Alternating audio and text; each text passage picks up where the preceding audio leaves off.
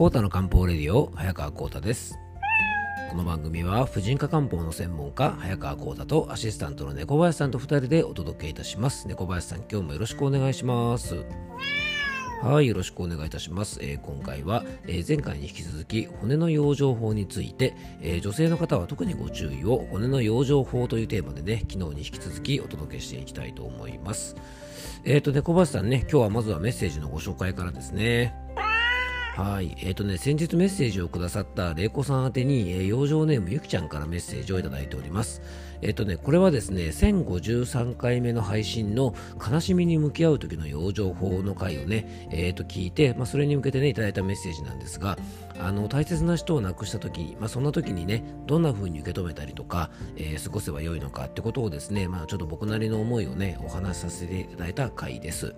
えそれじゃあね、まずゆきちゃんのメッセージをご紹介したいと思います。えっ、ー、と、れいこさんへメッセージを拝聴して泣きました。どんなに辛かろうかと思います。えー、受け入れるのにどうしても時間が必要とコウタさんもおっしゃっていますね。私もそう思います。私も母を亡くした時は、えー、朝ごはんのパンにかじりながらおえつ、えー、夜横になってもおえつ、何度も泣いていました。母と行った場所は全て行けなくなりました。えー、こんなことはいつまでも続くのだろうと思っていましたが年数が経つにつれて母の写真に目をやっては冗談を言って笑って話すこともできました、えー、ファミレスで一緒にバカをバカ言ってみたいにえー、年末には一緒に腰をかけた寺の思い出のベンチに座ることもできました。横を見て母がいないと確かめて変わらない眺めを一人眺め、えー、一人見ました。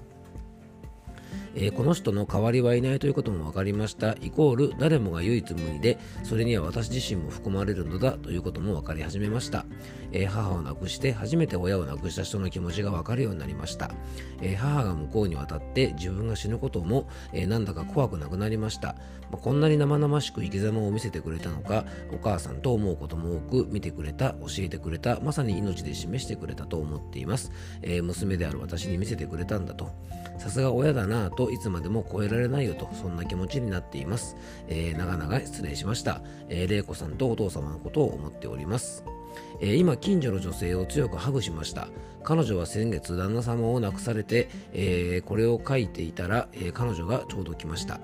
玄関先で、え苦しいのに泣けないんだよとおっしゃいました。ちょっとハグしてくれる？というのでぎゅっとしばらく抱きしめました。ありがとう少し落ち着いたとおっしゃって帰っていかれました。24時間営業だからいつでもとお伝えしました。みんなこうやって生きているんですね。えー、身内や周りの死というものも、えー、見聞きを重ねていって死というものの観念が日々微妙に変化しているような気がします。自分が40代になり浩太さんもおっしゃっていた通りそういう年齢になったんだなとも思います。もろもっと若くして経験されている方もいらっしゃいますし。忘れることなんかできないその必要もない。しかし時薬は有効だ、えー、玲子さんとお父様を落ち着かせていく、えー、この日々が弔いですね。お母様は幸せな方です。あなたがいてくれて、えー、以上コウタさん、えー、可能でしたら玲子さんにお伝えください。ということでね、えー、ゆきちゃんからねメッセージをいただきました。あのね本当素敵なメッセージをありがとうございます。あの確かにねお伝えさせていただきました。あの、なんていうのかな、えっとね、まあ、ご助会のようにって言うとあれですけども、この間ね、結婚式のスピーチで、まあ、こんなことを話したとですね、あの、沢まどかさんという方がね、ちょっとおっしゃっていたんですが、あの、喜びは倍に、まあ、悲しみは半分にっていうようなことをね、えー、ちょっとお話しされていたんですが、まあ、このね、番組を通じてね、まあ、リスナーの皆さんと一緒にね、あの、僕らもそんな風なことがね、こう、これからできていくとすごくいいんじゃないかなと思いますので、あの、皆さんもね、この番組宛てに、まあ、いろんなメッセージを送っていただけたらと思います。えー、それでは本題の方に移りましょう。コータの漢方レディオ、今日もよろしくお願いいたします。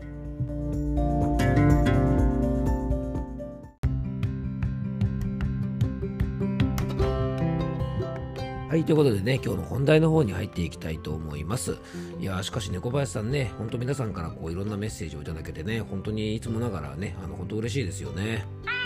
うん、この間ね、あのほら、お稲荷さんの話しましたよね。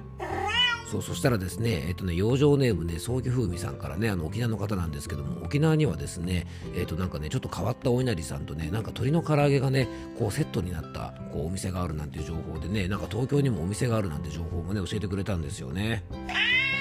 ね、でも、お稲荷さんとね、猫林さん、唐揚げ、もうこのね、茶色セットなんて反則ですよね。大体ですね、世の中にある美味しいものというのはね、茶色いものが多いんですよね、猫林さんね。うん、ということでね、まあ皆さんもね、お稲荷さん好きな方がいるかもしれませんが、あの食べ過ぎには十分ね、ご注意くださいね。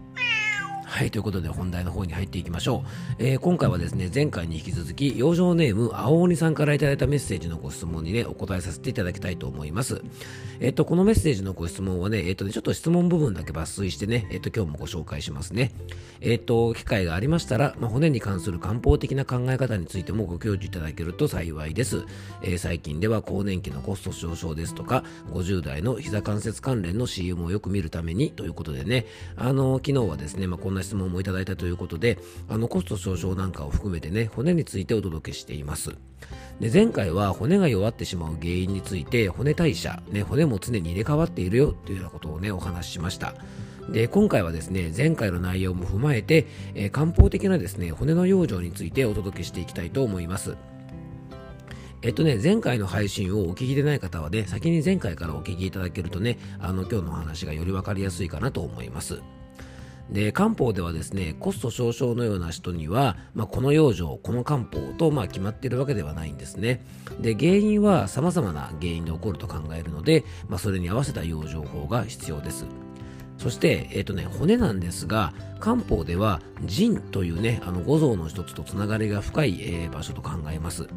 まあ、あの、つながりが深い臓器ですね。あのそう骨って言ってもねなんとなく皆さん感覚としてなんか臓器とかは違うねなんかこう塊のようなイメージがあるかもしれませんがあの実はね骨もね臓器の一つというふうに考えられると思うんですね。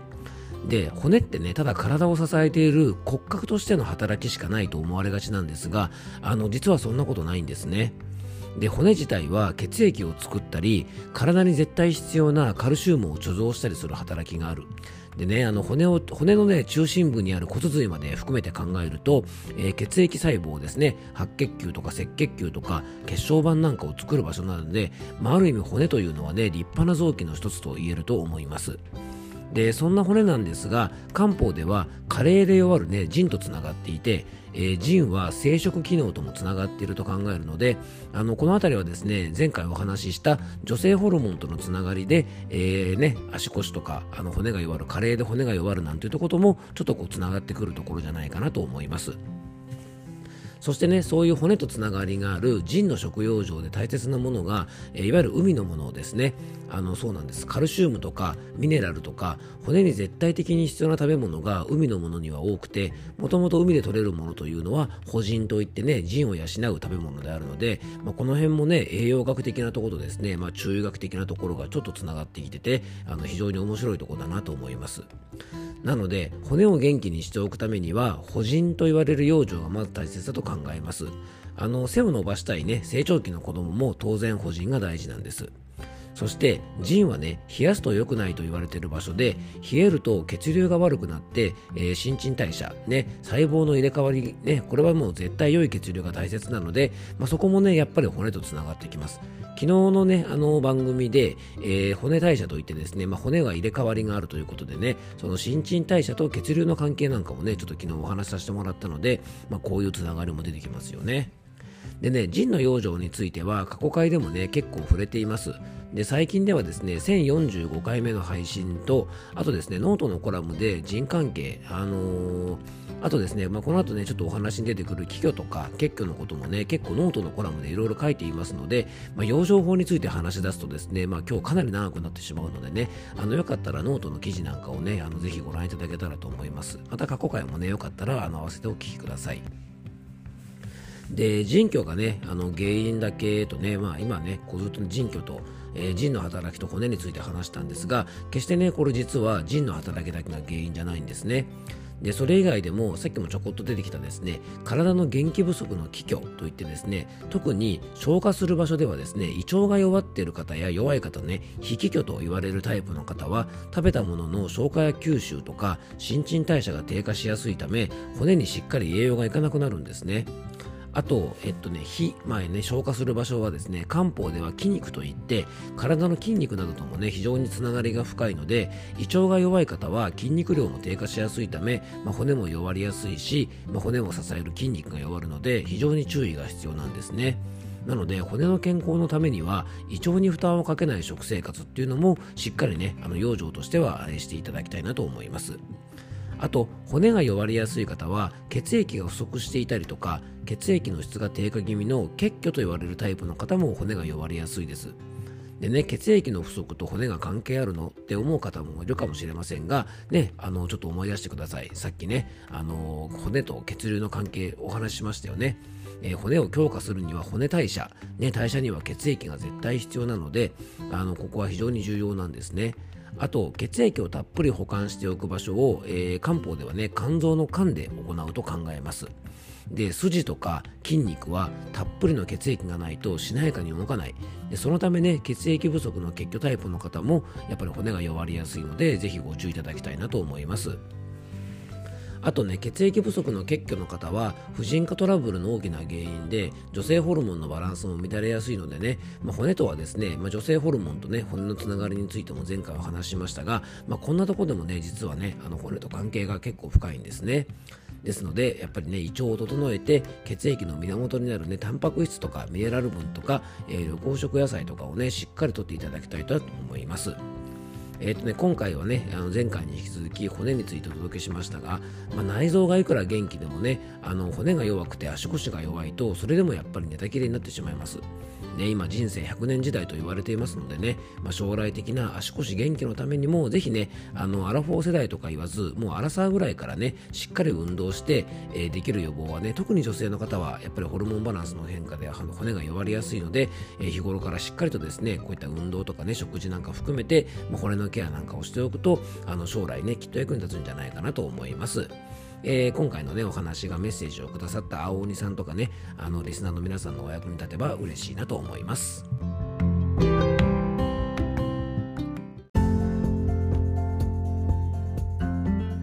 はい、今回もクロージングのお時間です。えっ、と、2回にわたってね、えっ、と、骨の養生についてね、お話しさせていただきました。えっ、と、皆さんいかがだったでしょうか？うん、そうですね。やっぱりね、もう、あの、丈夫な骨というのはですね、やっぱり本当いろんなところにつながってきますからね、あの、意外と盲点だと思いますのでね、ぜひ骨も大事にしていただけたらと思います。そうね、小林さんね、全然関係ない話なんだけどさ、あのー、ね、昨日はま2月3日でね、まあ、節分ということでね、皆さんもね、豆まきをしたりとか、まあ、恵方巻きを食べたりする方もね、結構多いんじゃないかなと思うんですよね。うん、そう昨日はですねうちの店にはですね毎年ねこのね節分の日にはですね、まあ、赤鬼、青鬼、緑鬼のですね3人の鬼がですね大体朝方ですね僕の店にねあの漢方相談しに来るんですよね猫林さんね。まあね、鬼もいろいろ大変みたいでね、あのちょっといろんな悩みを聞きながら、まあ、ちょっとね、えー、健康相談したりですね、まあ、こんなことをちゃんとしなきゃいかんよということでね、ちょっとまあ、鬼も最近たるんでるみたいなんでね、ちょっと厳しめにちょっと言っときましたよね。はい、えー、その様子はですね、僕のインスタグラムでご覧いただけますので、えー、よかったらね、あの、笑ってもらえたら嬉しいなと思います。はい、ということで今日も聞いていただきありがとうございます。どうぞ素敵な一日をお過ごしください。漢方専科サーター薬房の早川幸太でした。では、また明日。